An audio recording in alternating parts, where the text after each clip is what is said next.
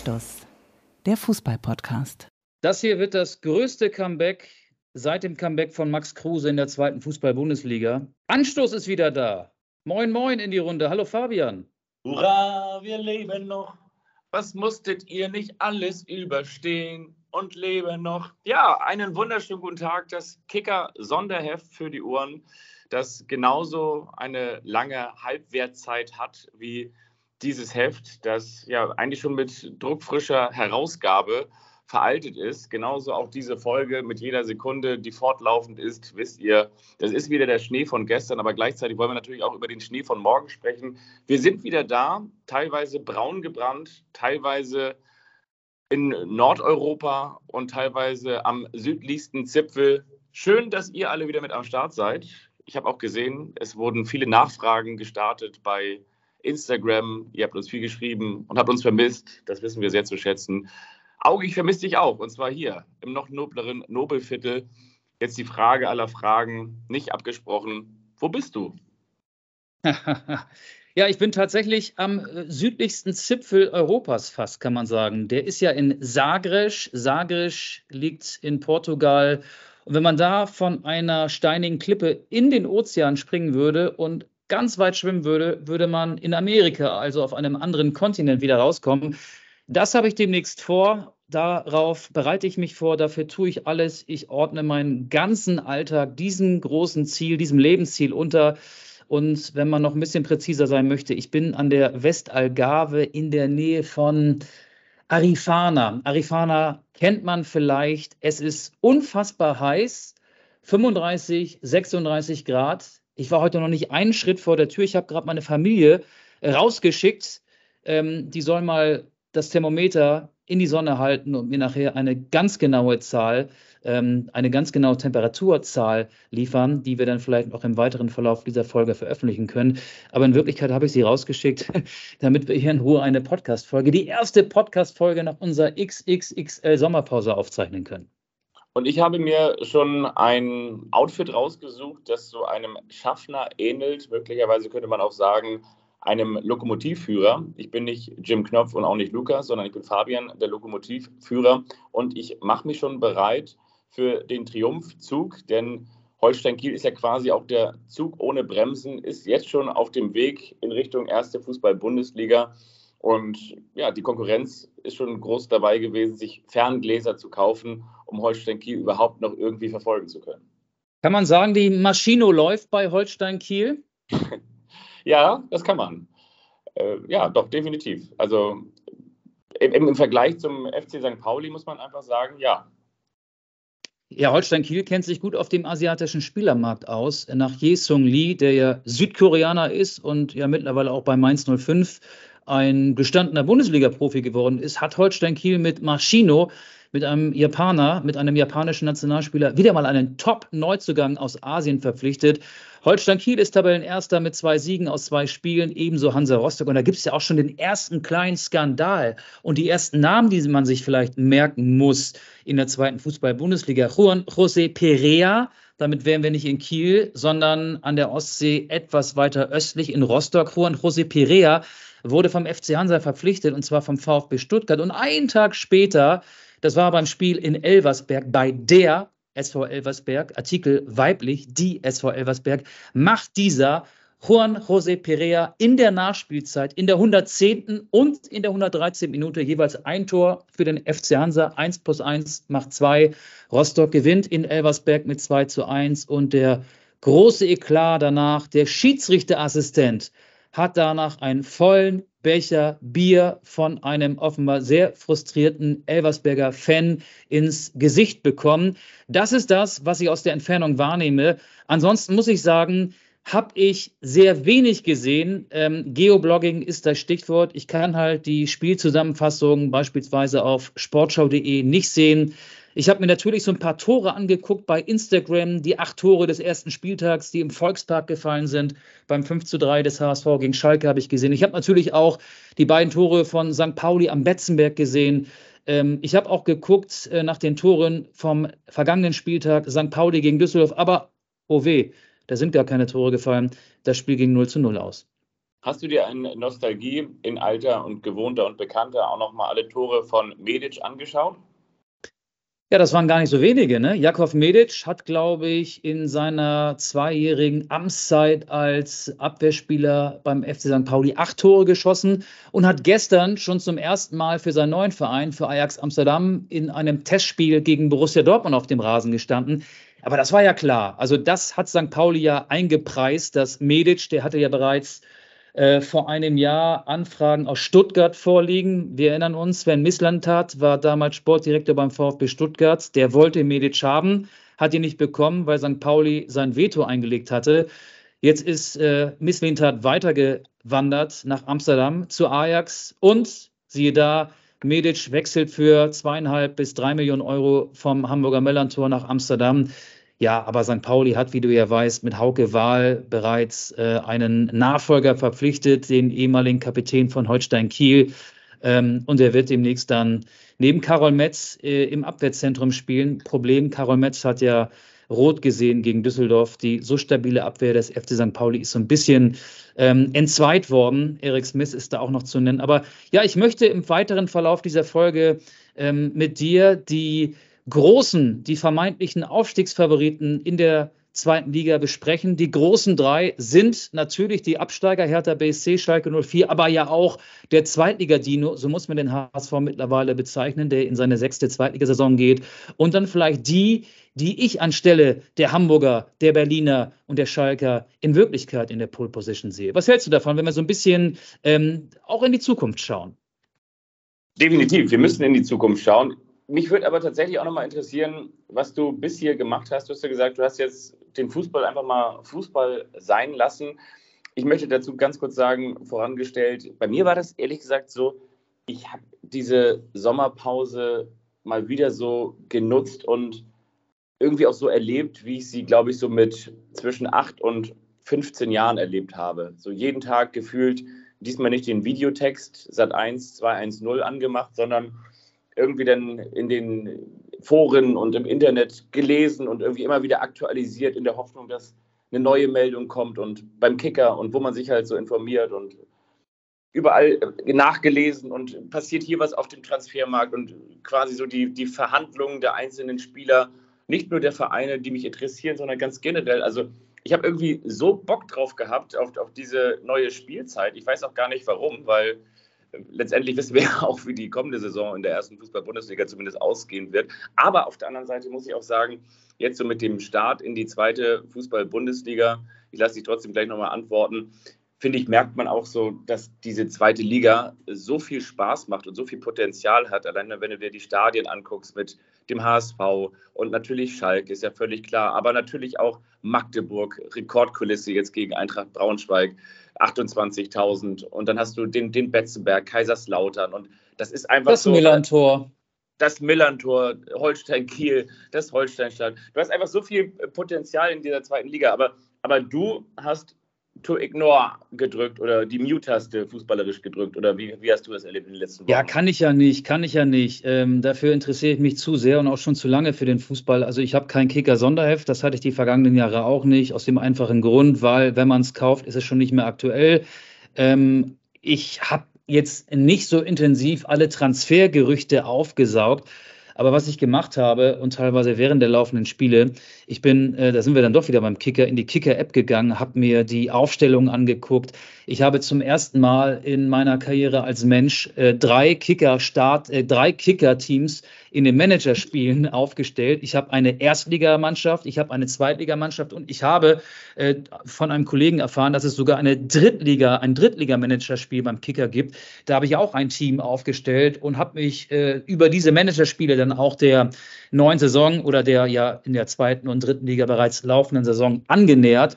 Und ich habe natürlich äh, ja immer wieder geguckt, was so passiert ist, habe ich mit vor allen Dingen mit den Nordvereinen und davon gibt es ja in der zweiten Liga sehr, sehr viele, weil das sind ja auch dann die Vereine, mit denen ich, wenn es dann, wenn ich wieder zu Hause sein werde, Ende des Monats äh, viel zu tun haben werde beruflich. Mit diesem Verein habe ich mich sehr beschäftigt und ähm, ja, also so ganz ohne Fußball geht es dann doch nicht. Äh, ich brauche natürlich immer eine stabile Internetverbindung. Die habe ich jetzt wieder. Die war zwischenzeitlich mal nicht so da, weil Der Weg nach Portugal führte über mehrere Etappen mit dem Auto. Wohlgemerkt, ich bin äh, in den vergangenen Wochen mehr als 3000 Kilometer Auto gefahren. Natürlich nicht an einem Stück, aber zwischenzeitlich waren wir dann auch mal auf einem Campingplatz an der französischen Atlantikküste. Da war es nicht immer ganz so einfach mit der Internetverbindung. Da fehlt mir vielleicht ein bisschen was. Aber ich habe das mittlerweile nachgearbeitet, auch um mit dir natürlich auf Augenhöhe jetzt über den Fußball zu sprechen.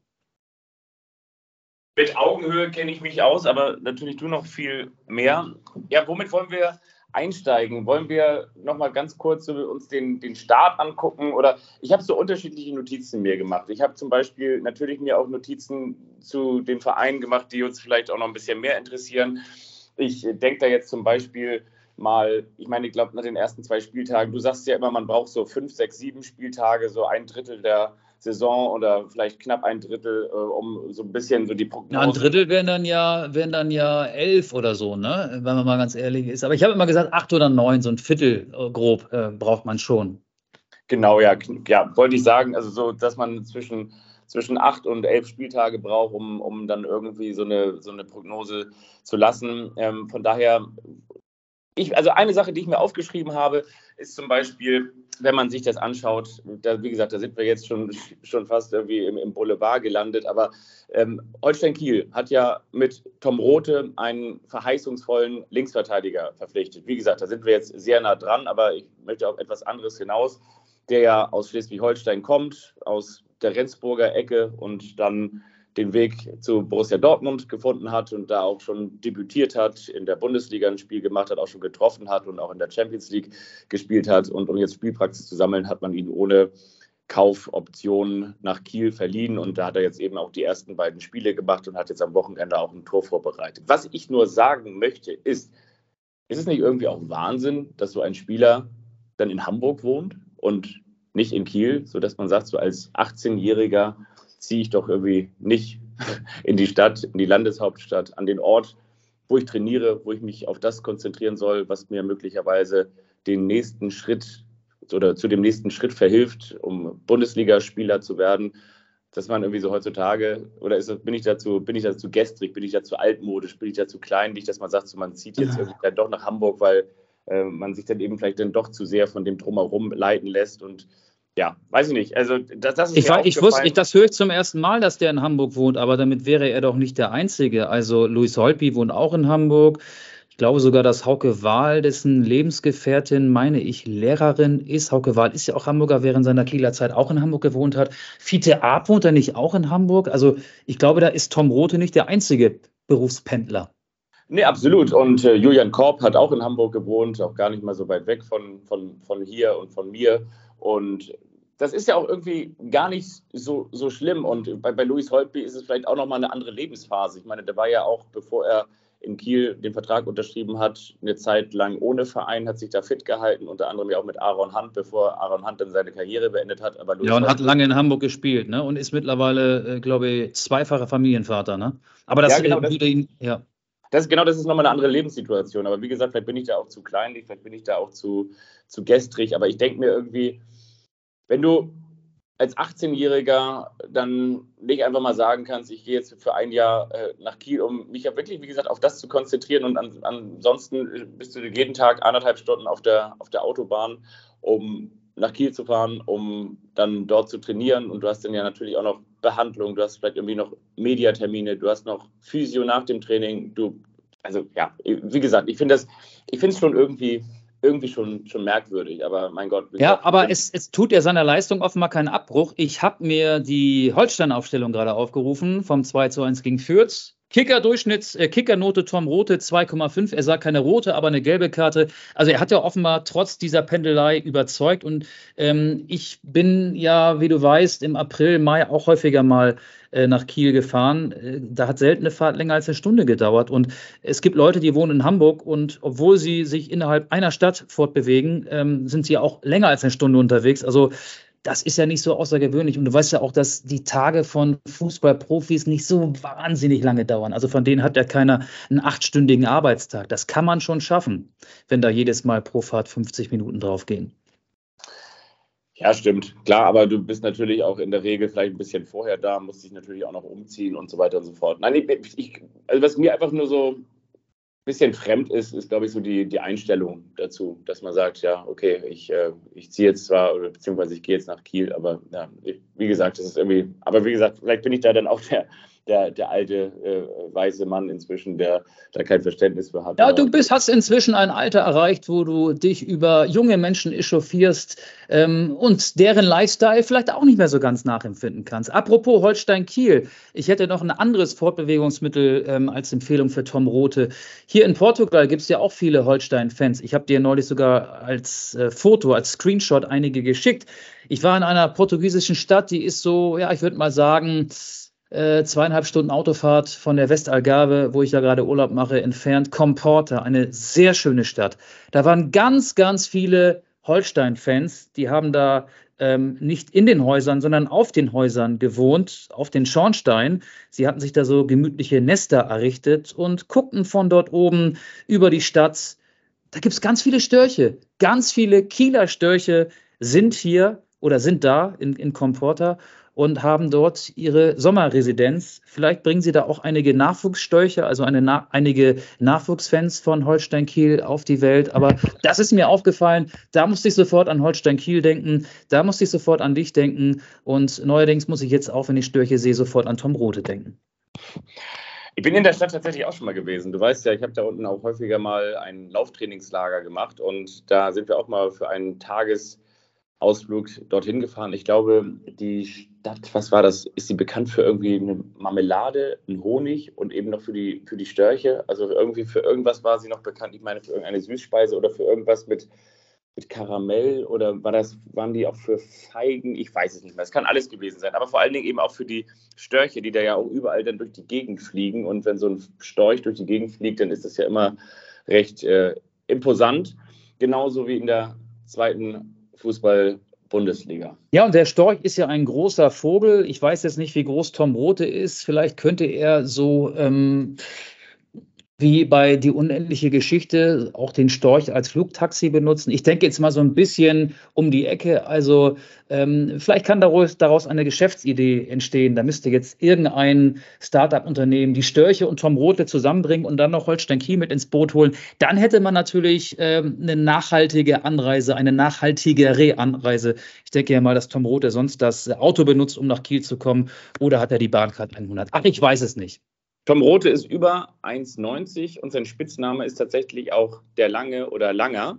Also von daher, du merkst, ich bin wirklich sehr tief in diesem Thema drin. Aber ich glaube, bevor wir die Leute verlieren und nur über Tom Rote sprechen, der, der gelbe, der, der schwarz-gelbe, der jetzt ein roter ist und für Holstein Kiel aufläuft und eigentlich ein Storch ist, ähm, ja, wollen wir mit den Prognosen tatsächlich vielleicht weitermachen, beziehungsweise mit unseren Ideen? Du hast ja schon gesagt, Aufstiegskandidaten rein numerisch oder rein vom Wert des Kaders oder von dem, was man sich ja vielleicht auch selber als Ziel setzt, sind ja in jedem Fall immer der HSV plus die Absteiger. Ja, äh, der HSV immer, genau. Ähm, dazu Hertha BSC und Schalke 04, zwei namhafte Absteiger der HSV hat ja gestern quasi in der letzten Sekunde in Karlsruhe einen Sieg verspielt. Endstand 2 zu 2 beim KSC nach einem spektakulären 5 zu 3 am ersten Spieltag zu Hause gegen Schalke.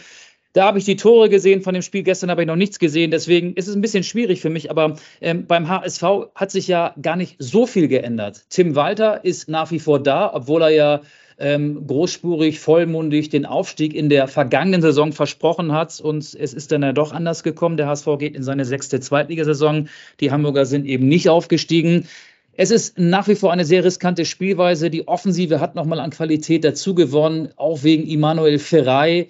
Ähm, Laszlo Benisch ist gut drauf und Robert Glatzel trifft auch nach wie vor. Aber die Abwehr, die Vierer Abwehrkette, gestern im Wildpark beim KSC, Haier, Linksverteidiger, dann der junge Belgier Van der Bremt, Rechtsverteidiger, Innenverteidigung Dennis Hatzikadunic, ein junger Bosnier, und Guillermo Ramos, der mit Arminia Bielefeld zuletzt von der zweiten in die dritte Liga abgestiegen ist. Die beiden haben in Abwesenheit von Sebastian Schonlau das Abwehrzentrum gebildet. War wohl auch nicht ganz so stabil und ich bleibe dabei, solange Tim Walter keinen Plan B hat und immer noch diese riskante Spielweise praktiziert, wird schwierig mit dem HSV. Die Erwartungshaltung ist nach wie vor da. Die muss auch da sein, aufzusteigen, auch wenn Jonas Boll, der Sport, Sportvorstand der Hamburger, das ein bisschen umständlich formuliert hat. Ich habe irgendwie, ähm, da war ich, glaube ich, noch in, ähm, in, in Hamburg eine Saisonprognose von ihm gehört. Da hat er, ich glaube, 35 Sekunden um den heißen Brei herumgeredet, um zu sagen, ja, dass der HSV aufsteigen will. Tim Walter ist da ein bisschen forscher und ein bisschen präziser, ein bisschen prägnanter. Aber um jetzt auch mal auf den Punkt zu kommen, sonst rede ich ja genauso ausschweifend wie Jonas Bold. Der HSV wird am Ende wieder an seiner Abwehr scheitern.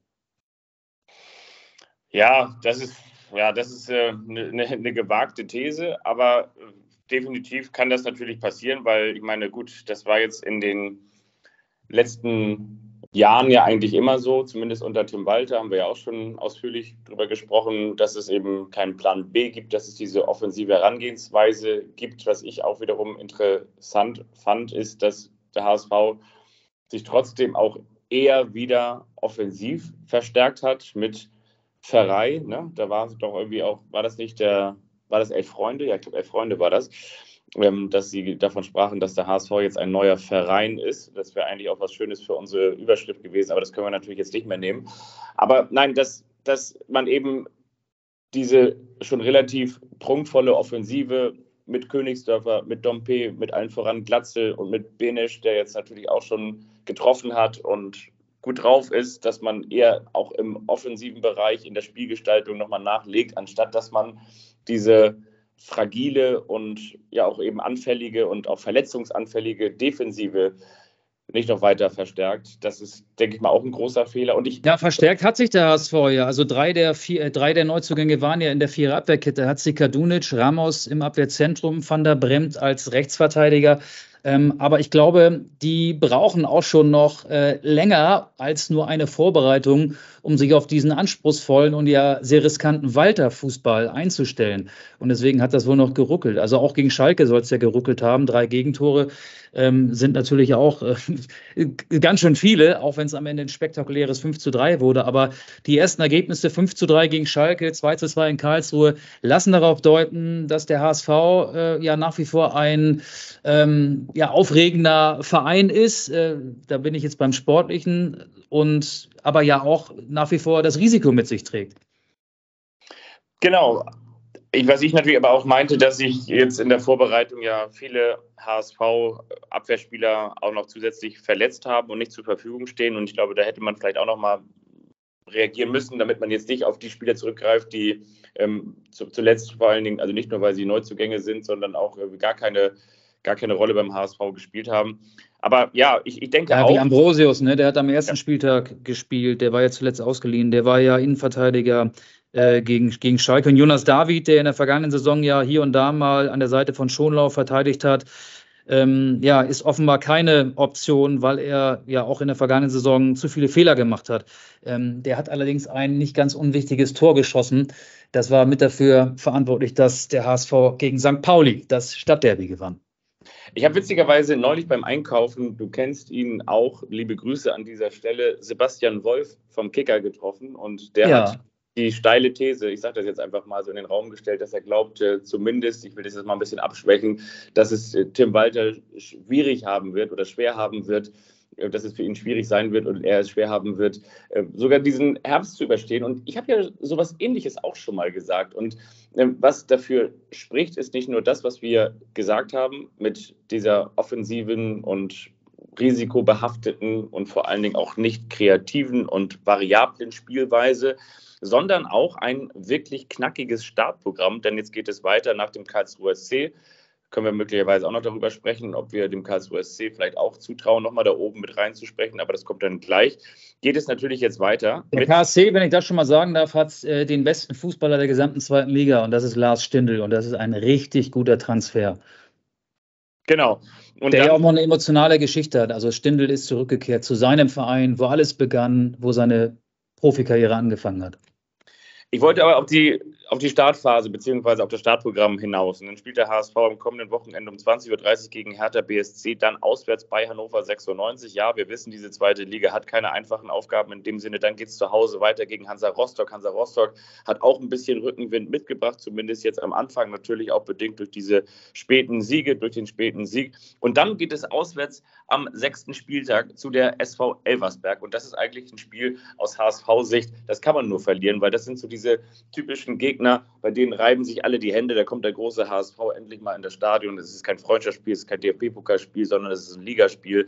Und da musst du da halt erstmal bestehen. Von daher, ich bin wirklich mal gespannt, wie es weitergeht. Aber jetzt haben wir schon viel über den HSV gesprochen.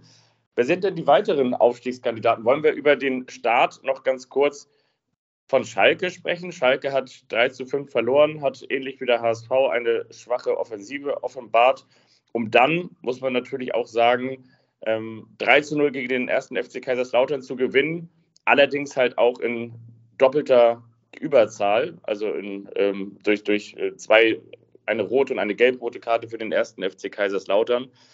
Und ähm, das liest sich, glaube ich, deutlicher und, und besser, als es dann eigentlich in der Souveränität war. Auch wenn Schalke ja den neuen Leroy Sané in den Reihen hat, den erst 17-Jährigen, bei dessen Aussprache du mir jetzt helfen musst.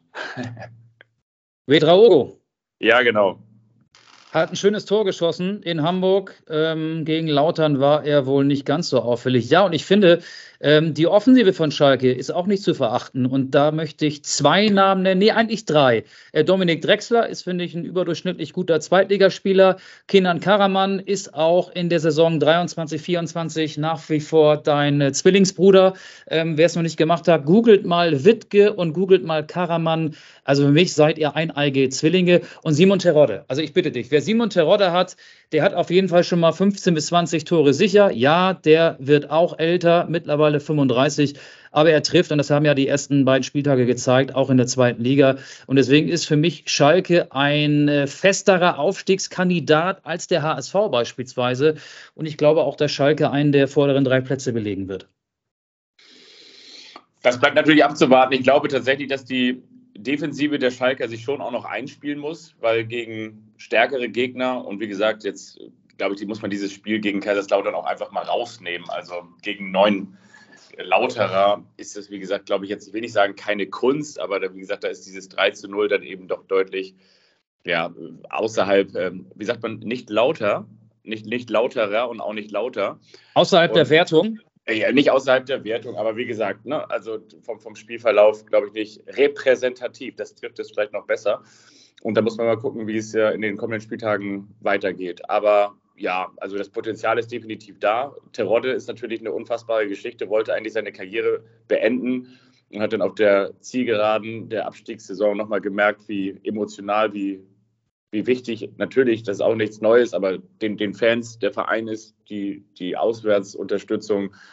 Und ganz generell hat er gesagt, okay, in der zweiten Liga. Ich glaube, dass er auch gesagt hat, okay, wenn Schalke jetzt den Klassenerhalt schafft, wenn wir mal ganz ehrlich sind, Simon hat er zu sich selbst gesagt, hat er vor dem Spiegel gestanden und hat gesagt, Spieglein, Spieglein an der Wand. Simon, bin ich wirklich ein Stürmer für die erste Fußball-Bundesliga? Nein, aber er hat gesagt, in der zweiten Fußball-Bundesliga, glaube ich, kann ich jedem Verein helfen. Und jetzt äh, trägt er dazu bei, dass Schalke möglicherweise auch mal wieder dann den direkten Wiederaufstieg schafft. Ich glaube auch, dass Schalke natürlich das schaffen kann, auch letztendlich wahrscheinlich finanziell das schaffen muss, den Kader dafür hat und vor allen Dingen auch den richtigen Trainer. Aber noch einmal, ich finde gerade in diesem Jahr mit diesen ganzen Stadien, egal wo du hinfährst, jetzt mal Elversberg ausgeklammert, aber selbst der VfL Osnabrück hat gezeigt, dass er ein unangenehmer Aufsteiger ist mit diesem Stadion an der Bremer Brücke und äh, ja, mit diesem Schweinsteiger-Fußball. Und äh, nach Karlsruhe willst du eigentlich nicht fahren. Ans Millantor, da wird es irgendwie auch schwierig. Zum HSV 55.000 und so. Also es gibt eigentlich keine, keine einfachen Aufgaben und eben auch nicht für Mannschaften wie Schalke. Von daher, ja, mal, mal schauen, wie das da so, wie es weitergeht. Ich glaube, zum HSV fahren alle gerne hin. Ähm, nicht nur die vielen, vielen Fans. Da bringt in der SC Paderborn auch mal 8000 oder, oder äh, 6000 Gästefans mit. Ähm, und da spielen alle gerne in diesem Stadion.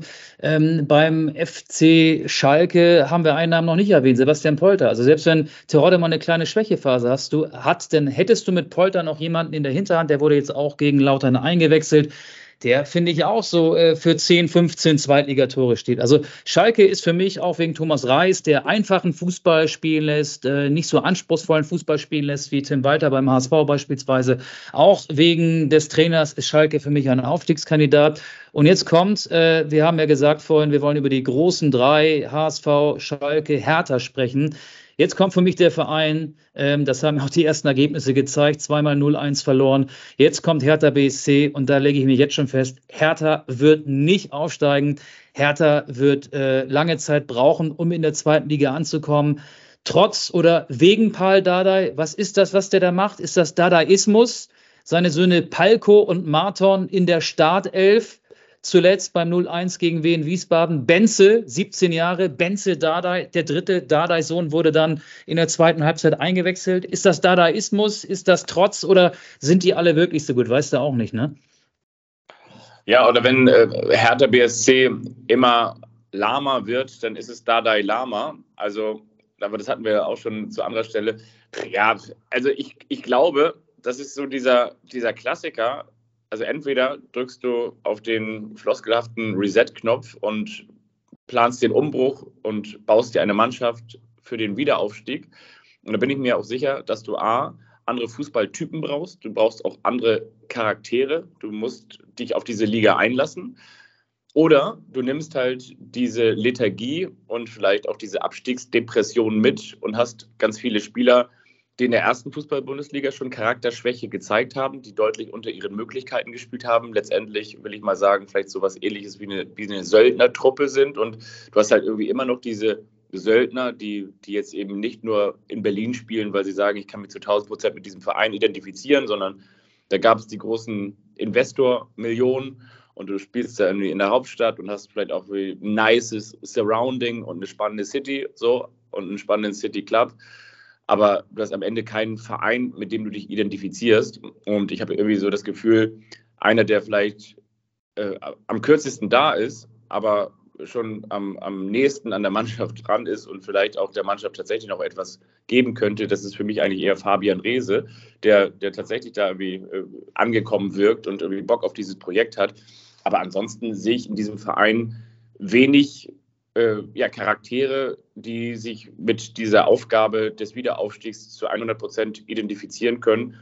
Und entsprechend, glaube ich, wird es ganz schwierig. Also du hast eben dieses Potenzial, definitiv, aber du hast eben nicht die, die Köpfe, die bereit sind, diese Aufgabe anzunehmen. Und deswegen glaube ich auch, dass Hertha BSC wahrscheinlich sogar aufpassen muss, dass sie nicht am Ende ganz unten reinrutschen. Ja, so wie jetzt ja mit null Punkten nach den ersten beiden Spieltagen, aber das würde ich noch nicht so hochhängen. Aber ich glaube auch, dass äh, das, was du eben gesagt hast, Hertha da wirklich vorsichtig sein muss. Rese, Richter, Niederlechner, das ist, glaube ich, eine Offensive, die kannst du in der zweiten Liga locker anbieten.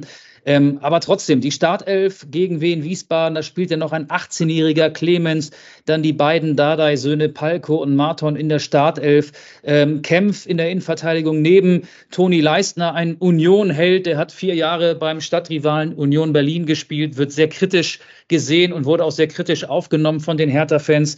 Der soll wohl ganz gut gewesen sein, zumindest wenn man seine Kicker-Note sieht. Das ist ja so meine ähm, mein, äh, meine Informationsquelle, weil ich da dieses Spiel nicht sehen konnte aus bekannten Geoblogging-Gründen. Aber ich glaube, wenn Toni Leistner mal eben nicht so gut spielt, ähm, dann wird da der Gegenwind aus der Hertha-Kurve ganz, ganz äh, eisig sein und wehtun. Und ähm, ich glaube, das ist eine ganz gefährliche Mischung. Ist ja auch so, eine, so ein Verlegenheitskader. Die finanziellen Schwierigkeiten haben wir angesprochen. Hertha BC hatte zwischenzeitlich große Probleme, überhaupt eine Lizenz für die Zweitligasaison zu bekommen.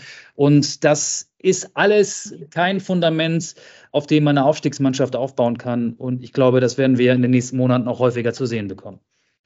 Okay, dann haben wir jetzt im Prinzip diejenigen, welchen, die zwangsläufig eigentlich dazugehören sollten, es tun oder um es bei Hertha BSC zu sagen oder mit Hertha BSC zu sagen, dann eben auch nicht tun aus äh, erklärten Gründen. Wer sind denn für dich die Vereine, die zwischen 1 und 8, also ich sag mal in diesem Dunstkreis, dann da oben ähm, sich einreihen werden? Ja, ich werde sogar, ich würde es noch ein bisschen zuspitzen zwischen 1 und 3. Da habe ich ähm, zwei Vereine, die ihr Potenzial vor allen Dingen auch in der Rückserie der vergangenen Saison angedeutet haben. Und die passenderweise am vergangenen Wochenende gegeneinander gespielt haben. Es gab nicht viele Tore, genau genommen gar keins. Ähm, aber wir haben mit dem FC St. Pauli und Fortuna Düsseldorf zwei Mannschaften gesehen, die von ihrer Defensivstärke profitieren. Und es war ja offenbar auch ein Spiel mit äh, vielen Chancen. St. Pauli hat unter Fabian Hürzeler eine erstaunlich starke Rückrunde gespielt. Die Mannschaft ähm, ist im Kern zusammengeblieben. Es fehlt mit Jakov Medic, haben wir schon erfahren, ein äh, guter Innenverteidiger, der aber ersetzt wurde. Er war der beste Innenverteidiger der abgelaufenen Halbserie. Es fehlt leider mit Lead Paccarada auch für mich der beste Zweitliga-Linksverteidiger. Und auf der Position hat St. Pauli noch keinen gleichwertigen Ersatz gefunden. Wahl wird Medic ersetzen, da bin ich von überzeugt. St. Pauli hat aber keinen richtigen Stürmer, keinen klassischen Neuner. Ich hoffe, dass mit den Medic-Millionen, da ist ja die Rede von 2,5 bis 3 Millionen Ablöse, diese Schwachstelle noch ähm, besetzt wird.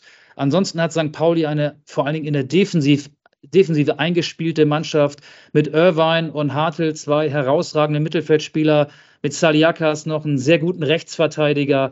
Ähm, da erwarte ich mir sehr viel. Und bei Fortuna Düsseldorf hast du eine Abwehr mit Device und Hoffmann, zwei Schrankwände. Du hast mit Siebert, der kam aus der dritten Liga von Viktoria Köln, noch einen Backup, der sehr talentiert ist. Du hast mit Ioria und Klaus starke Flügelspieler und du hast eben zwei Neuner. Der eine wird wahrscheinlich nicht die vollen 34 Spiele machen, Daniel Ginzek. Dagegen spricht schon seine Verletzungshistorie, aber mit Vincent Vermey, der aus der dritten Liga auch kam, da für die zweite Mannschaft des SC Freiburg gespielt hat, hast du ein Backup. Den hätte ich mir ehrlich gesagt gerne am Millantor gewünscht, weil Düsseldorf hat das, was St. Pauli fehlt, zwei echte Mittelstürmer. Und das sind für mich Mannschaften, und ähm, da hat jetzt das braun-weiße Herz gar nicht so viel Mitspracherecht. Das finde ich, äh, bieten auch die Fakten. Ähm, die können oben einlaufen bei St. Pauli mit der Einschränkung verbunden, wenn noch ein Neuner kommt. Andreas Albers von Jan Regensburg kann nur ein Ergänzungsspieler sein. St. Pauli braucht noch einen Stürmer, der äh, dann auch 10 plus X Tore liefert. Dann sind das für mich zwei klare Aufstiegskandidaten.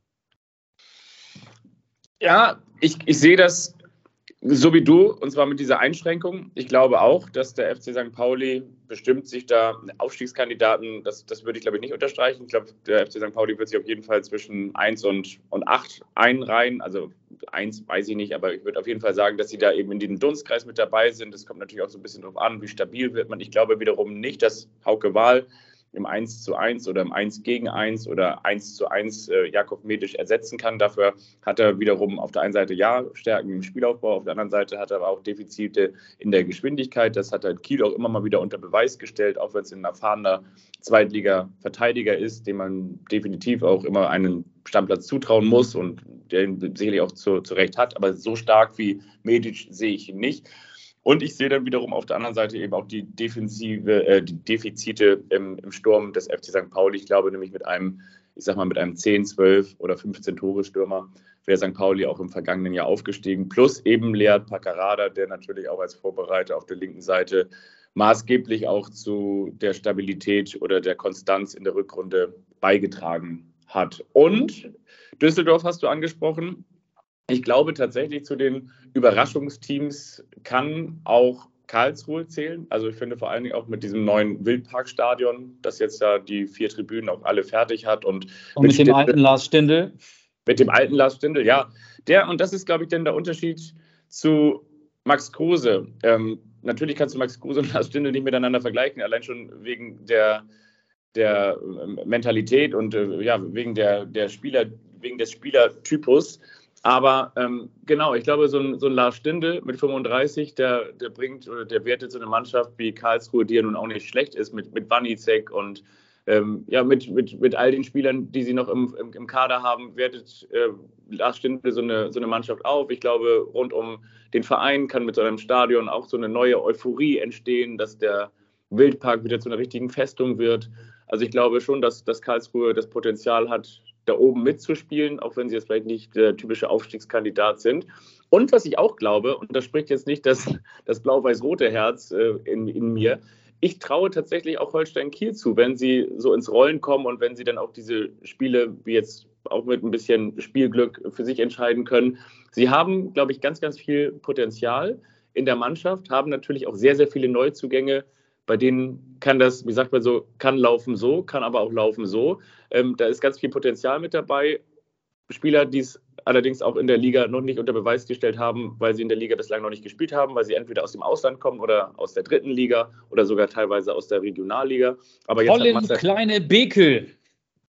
Ja, Colin Kleine Bekel aus der zweiten Mannschaft von Borussia Dortmund im Winter ja. gekommen, hat sich jetzt in der Vorbereitung festgespielt in der Dreierkette. Und jetzt hat Marcel Rapp, glaube ich, zum allerersten Mal in Anführungsstrichen seine Truppe. Zuvor hat er so ein bisschen auch das verwaltet, was noch im Kader war.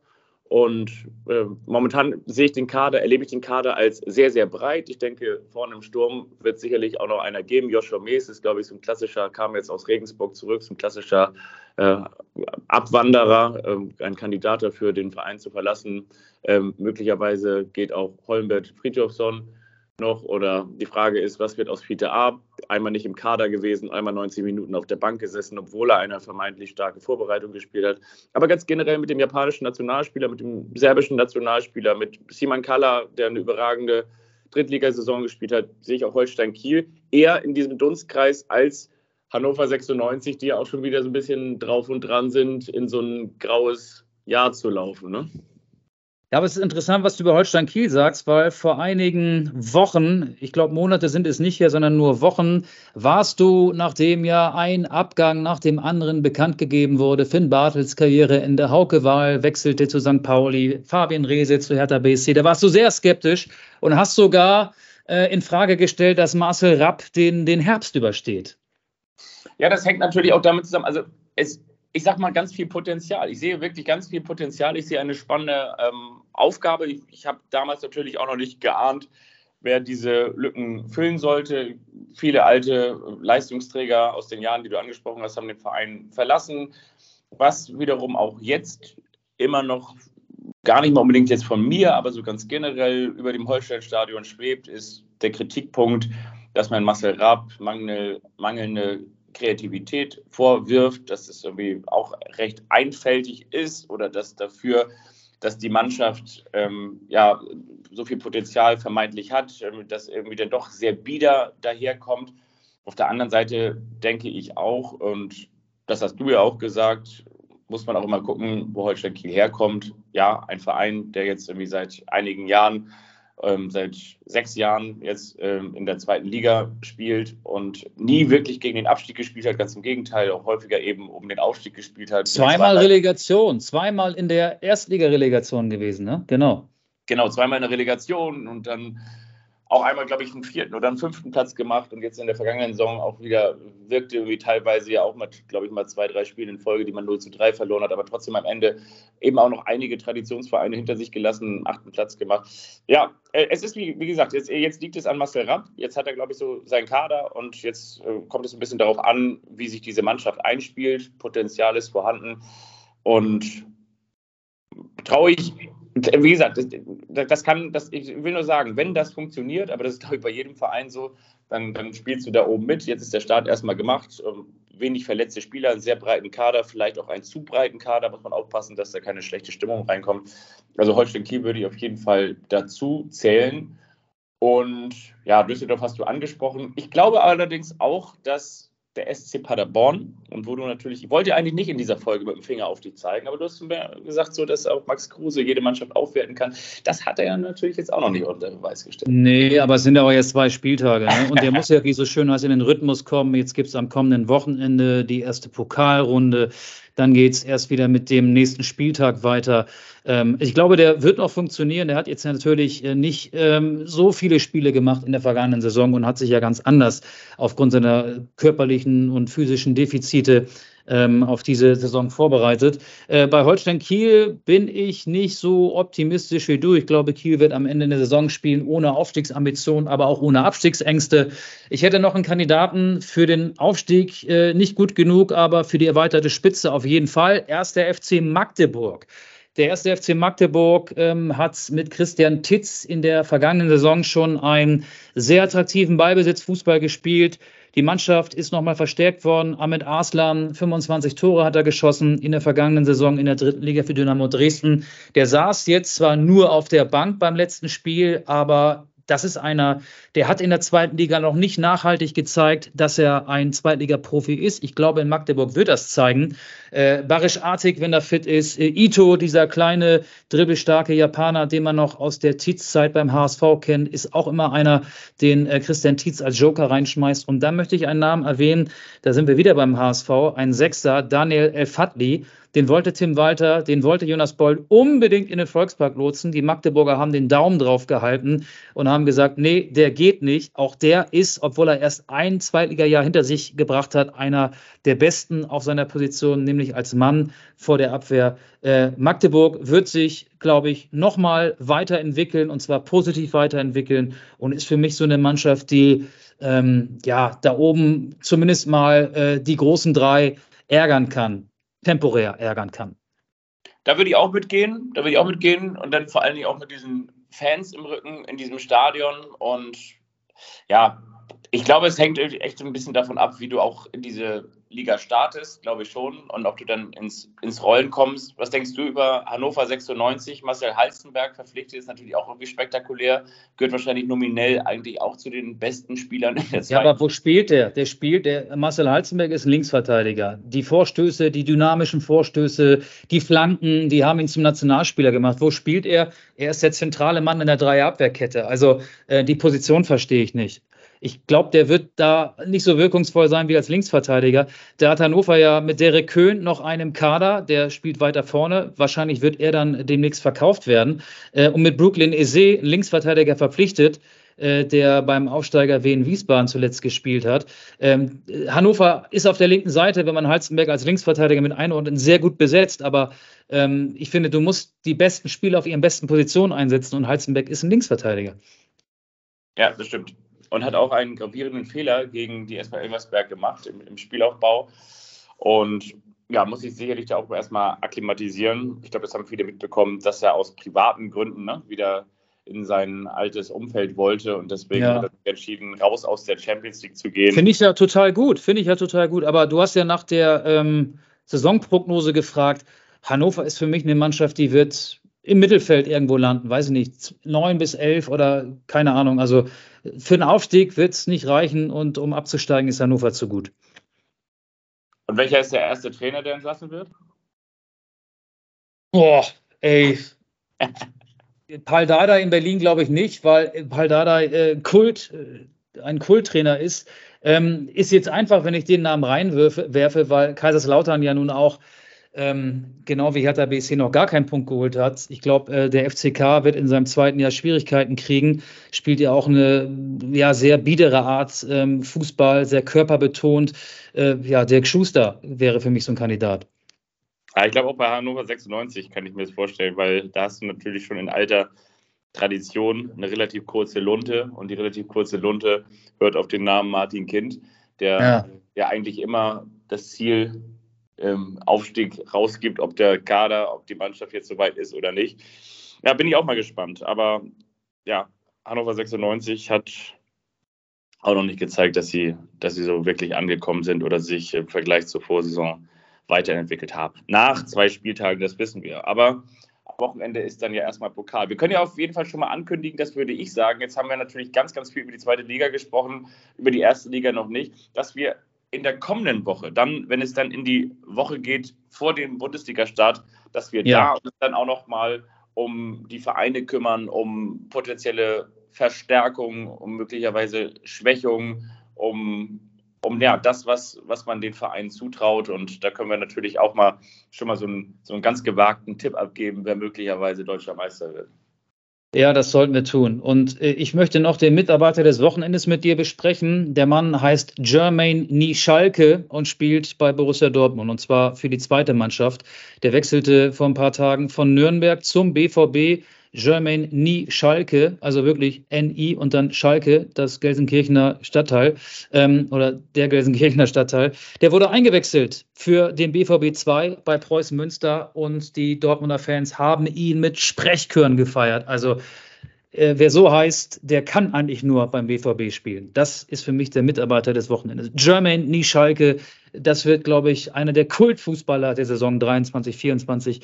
Auch wenn es nur die Drittliga ist, aber es ist halt dann der Name, der ihn zum Kultfußballer machen könnte.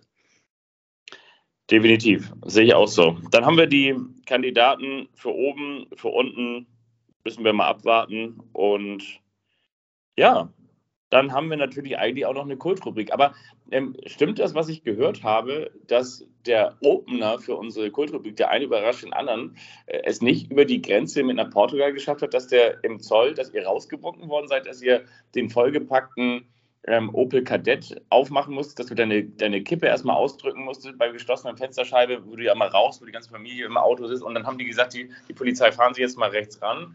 Und dann haben sie dir nicht nur die D-Mark abgenommen und den Deutschland-Aufkleber, den du hinten drauf hast und die Autobahn-Vignette abgezogen, sondern die haben auch tatsächlich aus dem Handschuhfach dir den Opener für der eine überrascht den anderen rausgenommen und den auch behalten. Stimmt das?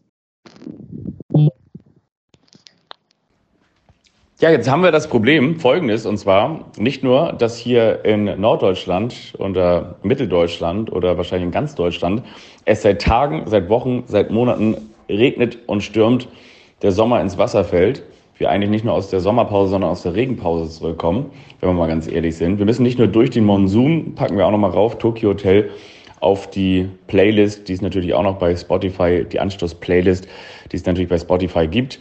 Nein, also es ist so, dass der Opener für der eine überrascht den anderen im Zoll hängen geblieben ist. Michael Augustin ist natürlich mit seiner Autobahnvignette und dem Deutschlandaufkleber, so wie in den 90ern mit seinem Opel Kadett mit der Familie bei geschlossenem Fenster, haben alle eine Zigarette an, selbst die Kinder, ist er rausgewunken worden und hat nicht nur noch zu viel D-Mark dabei gehabt, sondern am Ende hatte er eben auch den Opener für der eine überrascht den anderen im Handschuhfach. Und das hat der Zoll mitbekommen. Den durfte man natürlich nicht mit einführen. Und somit muss jetzt leider Gottes, nicht nur aufgrund der Wetterbedingungen, nicht nur aufgrund der, des schwachen Internets, ähm, muss man ganz ehrlich sagen, Portugal ist ja auch dafür bekannt, dass man nicht im Internet surft, sondern draußen auf dem Wasser. Von daher müssen wir jetzt diese Rubrik leider ausfallen lassen. Aber, Freunde der Podcast-Unterhaltung, kommende Woche, da wird alles anders.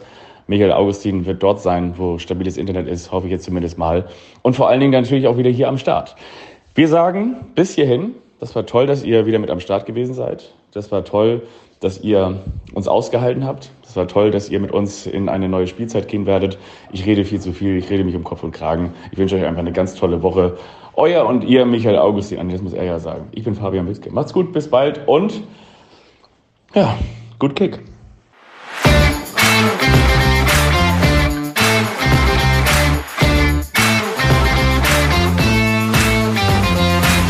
Anstoß, der Fußball-Podcast.